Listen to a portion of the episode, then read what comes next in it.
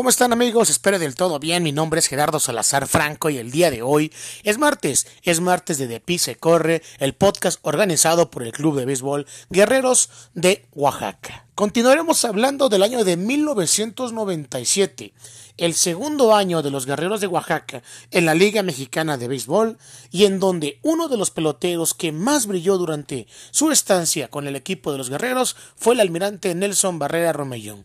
Y rápidamente, en el segundo año en el que estaba jugando Nelson con Oaxaca, se le presentó la oportunidad de alcanzar y romper una de las principales marcas a la ofensiva y que estaba como casi todas en manos del Superman de Chihuahua, Héctor Espino, quien en 1984 hiciera historia dentro del béisbol mexicano con sus 1573 carreras impulsadas a la registradora.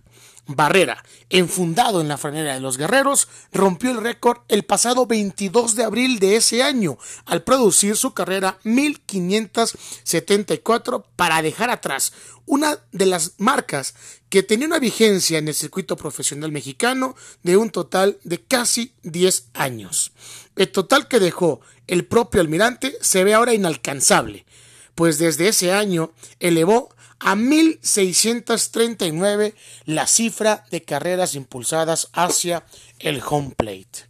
Ese, ese, año entonces afición fue uno de los más importantes para Nelson Barrera ya que se metió al, al hilo de los récords y después venía un año muy, muy, pero muy bueno para guerreros y para el propio almirante.